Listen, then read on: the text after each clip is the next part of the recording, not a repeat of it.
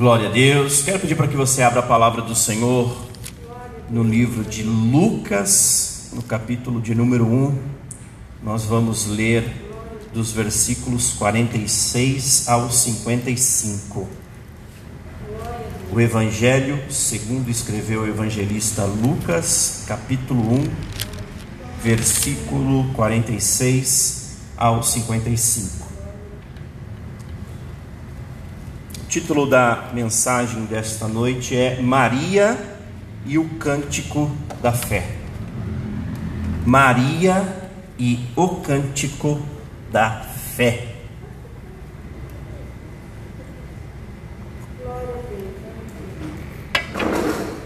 Aleluia. Amém? Diz assim a palavra do Senhor. Maria respondeu: Minha alma exalta o Senhor. Como meu espírito se alegra em Deus, meu Salvador. Pois ele observou sua humilde serva e, de agora em diante, todas as gerações me chamarão abençoada, pois o poderoso é santo e fez grandes coisas por mim. Demonstra misericórdia a todos que o temem, geração após geração. Seu braço poderoso fez coisas tremendas. Dispersou os orgulhosos e os arrogantes derrubou príncipes de seus tronos e exaltou os humildes, encheu de coisas boas os famintos e despediu de mãos vazias os ricos. Ajudou o seu servo Israel e lembrou-se de ser misericordioso, pois assim prometeu a nossos antepassados, a Abraão e a seus descendentes para sempre. Amém? Feche seus olhos em nome do Senhor Jesus. Pai, neste momento nós nos colocamos mais uma vez na tua presença.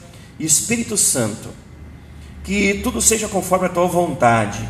Que nós possamos nesta noite, Senhor, receber uma porção dobrada da tua presença, do teu espírito, da tua unção. E que em nome do Senhor Jesus Cristo, em todas as coisas, o teu nome seja glorificado e exaltado, meu Pai, em nome do Senhor Jesus. Amém, Jesus. Amém?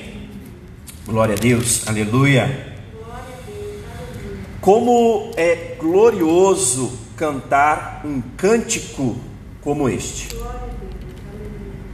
Talvez você pense que sua vontade era de também cantar algo parecido a Deus Talvez você pense, lendo esta passagem, talvez você pense em seu coração: ah, se eu tivesse sido agraciado ou agraciada como Maria o foi, para que assim eu também pudesse cantar algo parecido.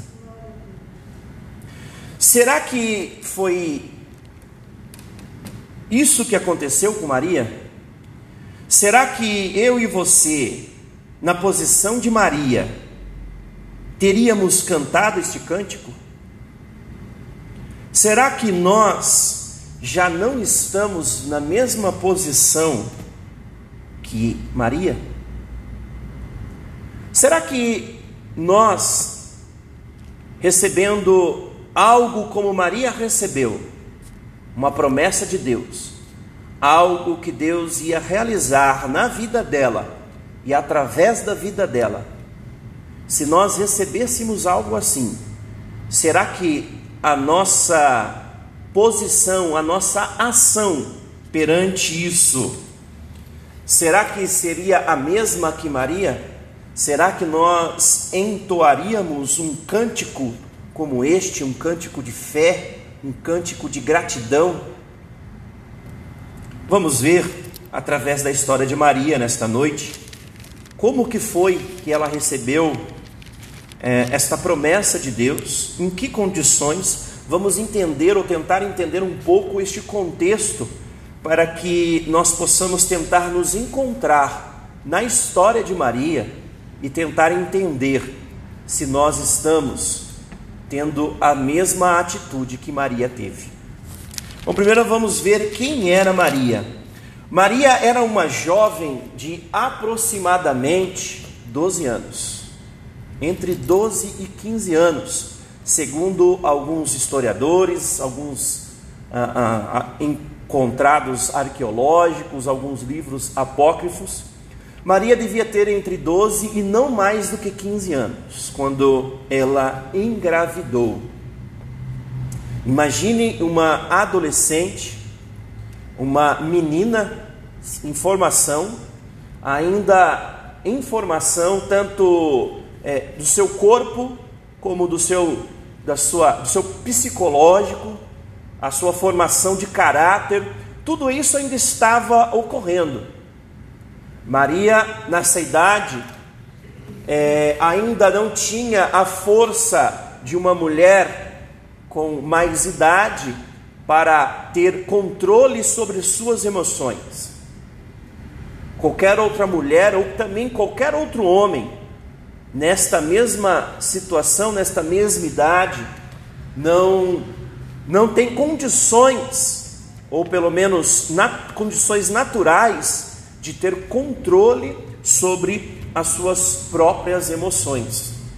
Ou seja, o estado emocional, psicológico de Maria é algo interessante para se pensar mediante essa história, mediante esse relato. Pois ela recebeu uma promessa ou recebeu algo de Deus e este algo era que ela ficaria grávida, e ficaria grávida com 12 anos. Como foi que ela recebeu esta notícia? Como que foi a reação emocional desta menina ao receber esta notícia? Como que psicologicamente será que Maria ela reagiu a uma notícia, a uma promessa desta magnitude? para ajudar. Maria, ela já havia sido prometida a alguém.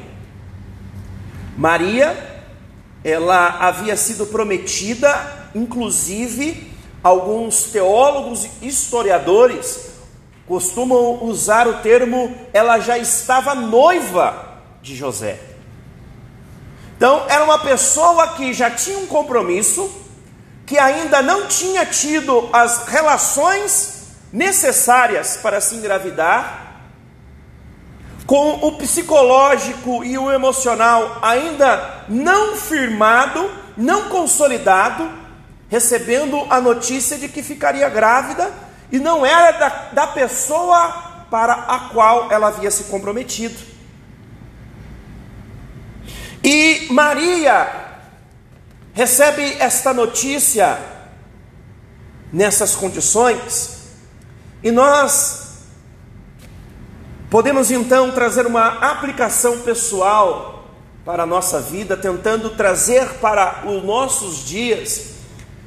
Muitas vezes nós, diante das nossas lutas, diante do nosso cotidiano, diante dos obstáculos da nossa vida, nós vamos enfrentando certas situações que às vezes o nosso psicológico e o nosso emocional parecem não estarem preparados para lidar com aquelas situações.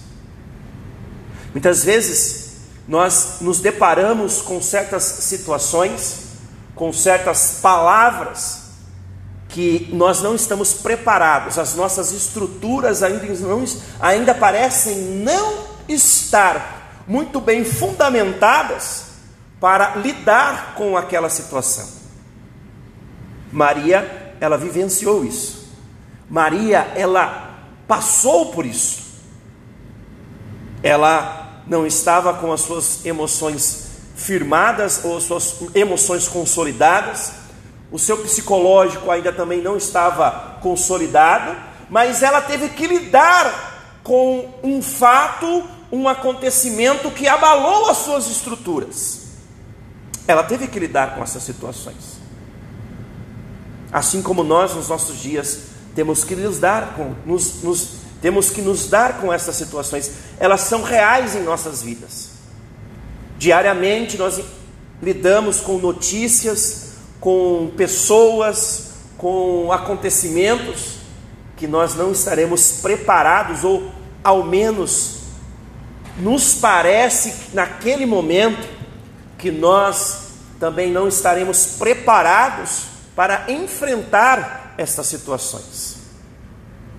Outro ponto a respeito de Maria lidando com essa situação é a palavra de Deus nos fala da onde que Maria era. Maria, ela era da cidade de Nazaré, ou melhor dizendo, do povoado, do vilarejo de Nazaré. Nazaré era uma cidade ou um vilarejo que ali no contexto da Palestina era nada, era insignificante. Era insignificante. Nazaré, nesta época, ela não tinha muito mais do que 20 casas em seu povoado. Era uma cidade que, para aquela região, para aquele contexto da Palestina, não tinha a menor significância. Mas a promessa de Deus foi lançada para alguém que estava vindo da insignificância. A promessa de Deus foi lançado foi lançada sobre alguém que perante os olhos do restante da população era improvável. E é assim que Deus faz em nossos dias também. Às vezes você pode se sentir alguém que não é merecedor de algumas coisas. Às vezes você pode se sentir ao longo da sua caminhada que você não é merecedor das promessas de Deus e que Deus não te chamou e não te escolheu para realizar certas coisas porque você é insignificante, porque você não tem relevância. Para usar um termo um pouco mais atual, que está mais na boca da população, talvez você se sinta como alguém sem relevância para fazer algo para Deus ou para que Deus faça algo por você na sua vida. Maria ela estava nessa mesma situação, mas a promessa de Deus foi lançada sobre a Maria. Assim como a promessa de Deus, ela foi lançada sobre a sua vida. As promessas de Deus, aquilo que Deus quer fazer por você, não dependem da onde você está vindo e nem quão importante você é para o contexto onde você está inserido. As promessas de Deus, elas estão na sua vida, porque Deus é sim o maior e ele é poderoso para fazer infinitamente mais do que aquilo que você imagina, pede ou pensa. Não é porque você tem relevância, não é porque você é importante, não é porque a sua família é uma família que tenha algum status perante a sociedade, nada disso. A coisa mais importante que você pode ter sobre a sua vida são as promessas de Deus. É a própria presença do Espírito Santo de Deus sobre a sua vida. O anjo Gabriel veio para trazer a promessa de Deus sobre uma mulher de 12 anos de idade que morava numa, num vilarejo que não tinha 20 casas que era, se não fosse a mais insignificante, era uma das mais insignificantes cidades do contexto da Palestina da época. Mas Deus enviou o seu anjo para dar ordem ao respeito de Maria, assim como Deus está enviando os seus anjos para dar ordem sobre o seu respeito. Assim como Deus já enviou os seus anjos para na sua casa para derramar sobre a sua vida as promessas que Ele tem guardadas. Foi assim na vida de Maria. Maria recebeu ali, sendo da terra insignificante, ela, uma das mais insignificantes, recebeu a maior das promessas que Deus podia dar para alguém na humanidade. Deus quer derramar das suas promessas sobre as nossas vidas. Deus quer derramar da sua unção sobre a nossa vida. E Maria, ela estava noiva, ela estava prometida para alguém, este alguém era José.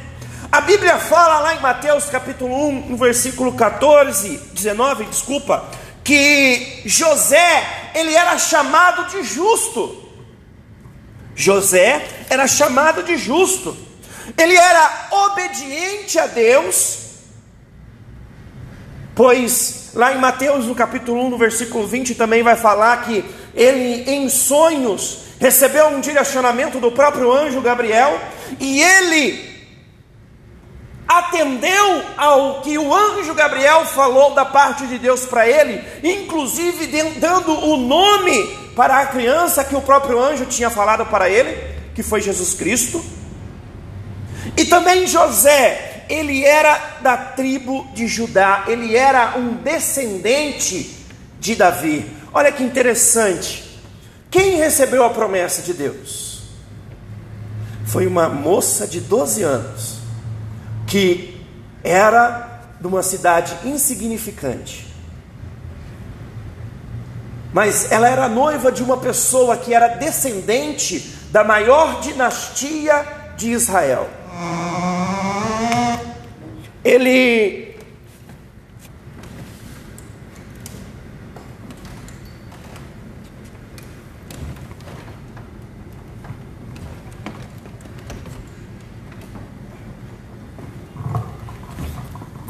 Ele era descendente da maior dinastia de Israel, ele era um dos descendentes de Davi, ele fazia parte da tribo de Judá. Ele era alguém justo, alguém que era reconhecido perante toda a sociedade. E é importante nós entendermos essa, este contraste que mostra entre José e Maria, para nós entendermos como que Deus age. É lógico que José, ele tem uma importância em todo este contexto da vida de Maria e da vida de Jesus. Mas a promessa de Deus, ela não veio para a vida de José, ela veio para a vida de Maria, alguém que era insignificante. José tinha tudo para receber as promessas de Deus. Ele era da tribo certa, ele era da descendência certa, ele tinha as ações julgadas as mais corretas perante a sociedade. Mas a promessa de Deus veio para aquela que a sociedade iria desprezar. As promessas de Deus veio para aquela que a sociedade, no seu contexto, iria desprezar, iria julgar. Isso é importante entender para que nós possamos entender o nosso contexto, a nossa vida, a nossa história. Pois muitas vezes nós queremos é, nos fazer de coitadinhos, muitas vezes nós queremos nos fazer de vítimas, queremos nos vitimar, nos vitimizar, nós queremos nos colocar na situação daqueles que foram desprezados, naqueles que não têm recurso, então, por, por isso que eu fui abandonado, por isso que eu não consigo, por isso que eu sou desprezado. Quando na verdade você devia se posicionar, pois você foi um escolhido de Deus. Quando na verdade você deveria se posicionar, pois Deus te escolheu para fazer a diferença. A palavra de Deus fala que Maria, ali naquelas, naquele povoado, no povoado mais insignificante daquela região, em contraste com o seu noivo, que era descendente do maior monarca da história de Israel. Ela que recebeu a promessa e a herança de Deus. Da mesma maneira que aqueles que foram os mais desprezados por este mundo, estes serão os escolhidos de Deus. Mas o coração tem que estar firmado em Deus. O coração tem que estar voltado para Deus. Para José, ele não tinha nada a perder nessa história. José era alguém, como eu já disse, que tinha reputação, era reconhecido, vinha de uma linhagem. Então, para ele, abandonar Maria ou continuar seguindo com Maria ele não tinha nada a perder. Para ele receber esta promessa de Deus, receber e viver as promessas de Deus, para ele não custava tanto. Mas para Maria, ela seria julgada, ela seria é, desprezada. Isso nos mostra que muitas vezes, quando nós recebemos as promessas do Senhor para viver as coisas que o Senhor tem para nós, nós precisamos pagar algum preço. Mas não é pagar um preço de um esforço físico seu, pagar um preço de de, de cansaço que seja, de, de, de, de empenhar algum bem seu. Não. Este pagar um preço é você abrir mão, às vezes até mesmo da sua reputação, abrir mão da sua posição social, abrir mão da posição que você está perante a sociedade, até mesmo perante a sua família. Imagine você, Maria, perante sua família, uma jovem com 12, 15 anos que seja, ainda noiva, recebendo esta promessa de Deus e tendo que encarar todos os seus familiares, tendo que encarar todos os seus vizinhos, tendo que encarar toda a sociedade, todo o vilarejo. Mas ela não abriu mão da sua promessa. Ela viveu a sua promessa. O versículo 31 de Lucas 1, ele fala o seguinte, versículo 31. Ficará grávida e dará à luz um filho, e o chamará Jesus. Olha que interessante. O versículo 31 fala: Ficará grávida e dará à luz dará a luz a quem? A, a promessa do Senhor, quando ela cai sobre a nossa vida, ela vem para nos engravidar de algo. Ela não vem para te mudar de posição. A promessa de Deus sobre a nossa vida, ela não vem para melhorar o nosso status perante a sociedade. A promessa de Deus sobre a nossa vida, ela não vem para nos fazer maior perante os demais. A promessa de Deus vem para a nossa vida com um propósito. O propósito na vida de Maria foi engravidá-la, para que ela desse a luz a algo, a alguém. Do que, que nós temos nos engravidado? O que, que nós temos gerado no nosso interior? Maria gerava aquele que seria a salvação do mundo. Maria estava engravidando e estava gerando em seu interior aquele que veria ser o caminho, a verdade e a vida para o mundo.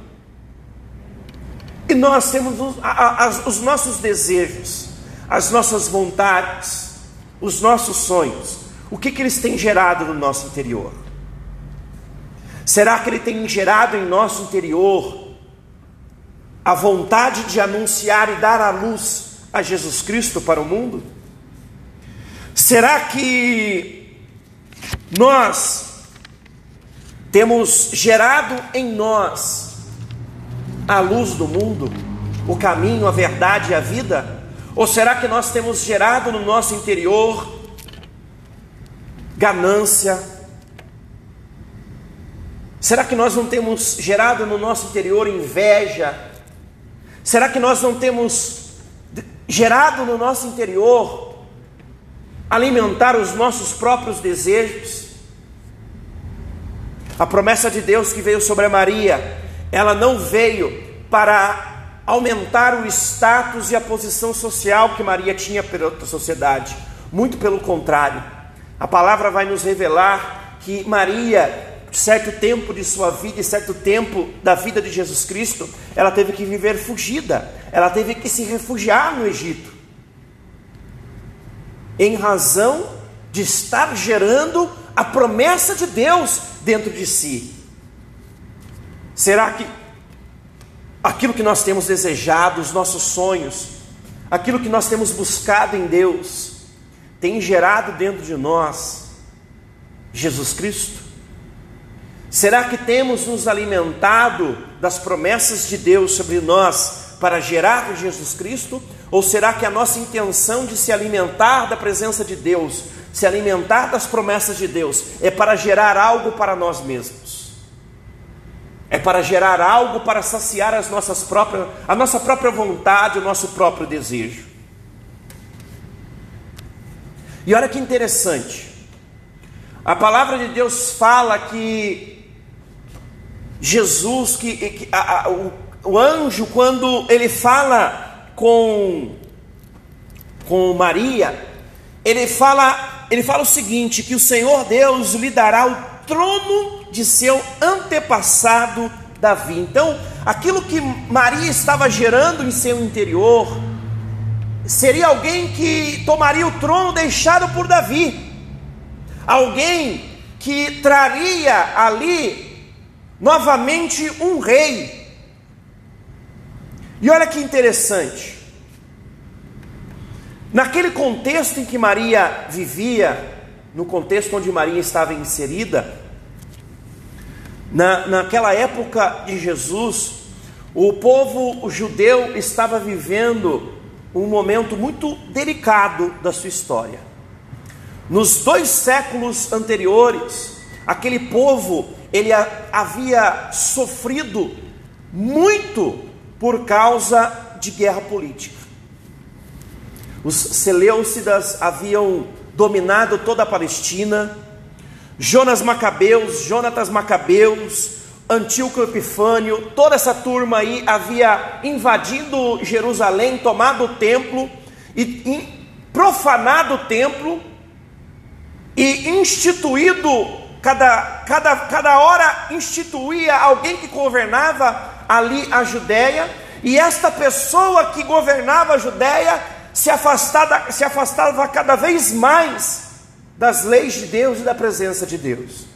Então, para Maria, uma moça que havia ouvido todas essas histórias, quando o anjo fala para ela que alguém do seu ventre viria para tomar o lugar do rei Davi, ou seja, seria o novo rei de Jerusalém, um rei dos judeus, ela já logo imagina que seria alguém que ficaria no lugar de toda essa turma, ou seja, ela fica com medo. Ela fica com medo porque ela imaginou um primeiro momento que o filho dela estaria inserido em todo esse contexto de guerra política, de, de profanação, de afastamento das leis de Deus. Mas A palavra nos mostra que o Espírito Santo do Senhor, ele desceu sobre Maria. E a partir daquele momento, Maria então, ela entende que não se tratava mais de alguém que seria um líder político apenas, não seria alguém que somente iria reinar politicamente ali no meio do povo. Maria então começou a entender que tratava-se de alguém que Deus havia enviado para livrar o povo, de fato, de toda essa profanação e de toda essa perdição. Lá no versículo 38, nós vamos ver que Maria, ao entender todo este contexto e ao entender tudo que tudo isso estava se passando, ela então declara para o anjo, declara para o Senhor o que está escrito lá no versículo 38. Sou serva do Senhor. O que aconteça comigo, tudo que foi dito ao meu respeito. Olha que interessante. Quantas vezes que isso não ocorre em nossa vida? Quantas vezes que nós não recebemos a promessa de Deus, Quantas vezes que nós não recebemos algo da parte de Deus? E quando nós recebemos esta promessa, nos vem à mente o nosso passado. O passado de nossos pais, o passado dos nossos parentes. Quantas vezes que Deus nos promete alguma coisa e nós não fazemos igual a Maria, temos a primeira reação que nós temos é o medo, porque nos lembramos do nosso passado, nos lembramos de tudo aquilo que aconteceu conosco no passado, seja os nossos erros, seja os nossos fracassos, seja os momentos de sofrimento, os momentos de angústia, os momentos de decepção. Maria havia vivenciado ou havia ouvido falar de todas essas histórias de políticos, de reis, de, de, de sacerdotes é, corrompidos que haviam dominado a Judéia, dominado a Palestina e haviam decepcionado não somente os seus familiares, mas todo aquele povo. E então ela, com medo de que isso acontecesse novamente na sua família, ela fica com medo daquelas promessas que ela estava recebendo. Quantas vezes que isso não acontece na nossa vida? Quantas vezes que a promessa de Deus para a nossa vida, ela é clara, ela é real, ela é verdadeira. A palavra de Deus, ela é uma promessa real e verdadeira para a nossa vida. Mas nós olhamos para o nosso passado. Nós olhamos para a nossa história. O medo hereditário está cauterizado em nossa mente. Olhamos para os nossos fracassos, olhamos para os nossos tropeços, olhamos para a nossa impotência, para os momentos de dificuldades que nós já vivemos no passado, para todas aquelas noites de, so, de choro que nós tivemos aos pés da nossa cama por ter tomado uma decisão errada. E aí, baseado em tudo isso, nós acabamos abrindo mão da nossa promessa, acabamos abrindo mão de tudo aquilo que Deus tem reservado para nós. Nós começamos então a questionar a possibilidade da promessa de Deus ser real na nossa vida. Veja o que diz lá no, versículo 34. Maria perguntou ao anjo: Como isso acontecerá? Eu sou virgem. Quantas vezes que você não pergunta para Deus como isso vai ser possível? Como que o Senhor vai me usar no ministério? Como que o Senhor vai falar através da minha boca? Como que o Senhor vai me dar uma casa? Como que o Senhor vai me abençoar com um carro, com um emprego? Como que o Senhor vai movimentar na minha, na minha família? Como que o Senhor vai restaurar o meu casamento? Quantas vezes que nós não questionamos a possibilidade, tentando transformar ela em uma impossibilidade? Para Maria, o fato dela ser virgem, ela estar grávida, ainda que fosse diretamente de Deus, ela estar grávida, era algo impossível, era algo que era inconcebível e olhar para todo o contexto em que ela vivia, fazia ela pensar ainda mais na impossibilidade. Fazia ela pensar cada vez mais na impossibilidade. Mas daí vem algo sensacional da palavra de Deus, algo que deve acontecer conosco, para que nós possamos não somente crer, mas vivenciar as promessas de Deus. O versículo 35 diz o seguinte: O anjo respondeu: O Espírito Santo virá sobre você, e o poder do Altíssimo a cobrirá com sua sombra. A resposta de Deus para as nossas impossibilidades é a presença do Espírito Santo de Deus sobre a nossa vida. Às vezes nós, como eu já disse, nós ficamos fazendo igual a Maria. Ficamos remoendo a impossibilidade, questionando a possibilidade de Deus operar com a sua promessa em nossa vida. Ficamos a todo momento nos lembrando do nosso passado, nos lembrando da nossa limitação, da falta dos nossos recursos.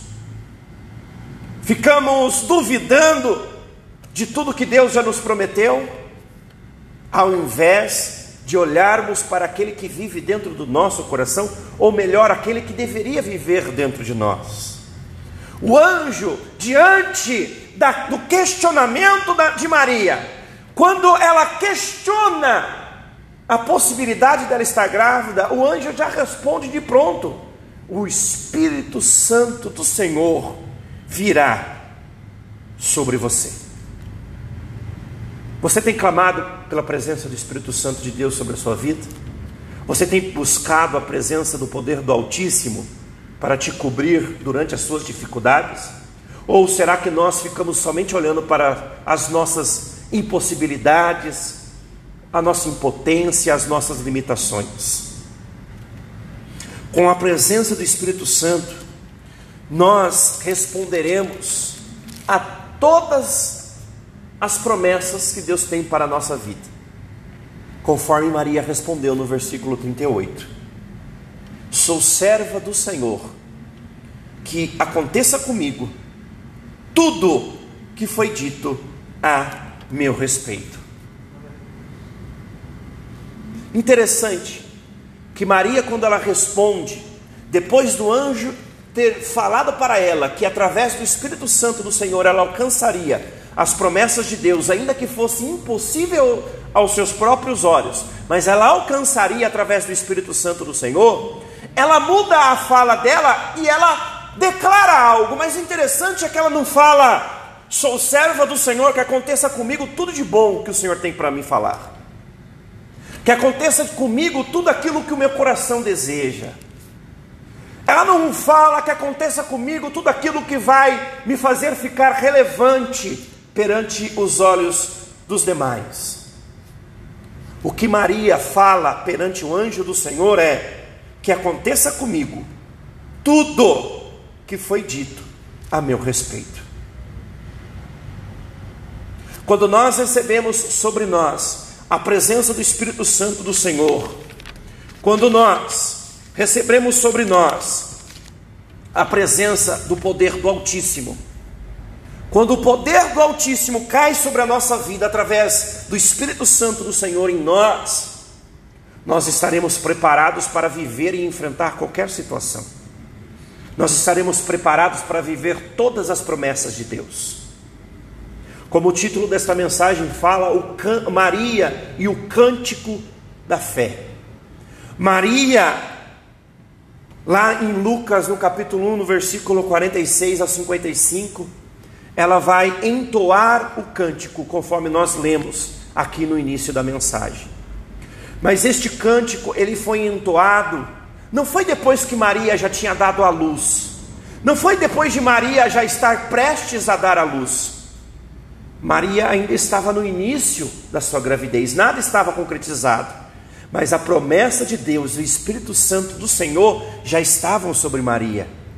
E ela pôde cantar um cântico de vitória, não por ter recebido a vitória, mas por crer na vitória. Você consegue entender a diferença? Maria cantou o cântico da fé.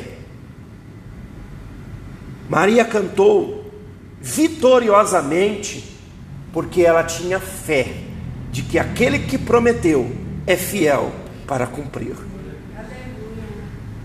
E aí eu volto lá no começo da, da, da mensagem que eu perguntei: será que nós não estamos já vivendo as mesmas situações que Maria viveu? Será que as promessas do Senhor já não estão sobre nós? Será que nós já não temos promessas suficientes sobre a nossa vida para também nós cantarmos o cântico da fé, crendo que aquele que nos prometeu, ele é fiel e justo para cumprir? Ou será que a nossa fé é a fé que é firmada naquilo que já aconteceu? Se Maria precisasse esperar Jesus Cristo nascer para ela cantar este cântico, não seria o cântico da fé. Mas ela cantou se alegrando somente com a promessa, você já tem a promessa de Deus sobre a sua vida. A promessa do Senhor já está sobre a nossa vida.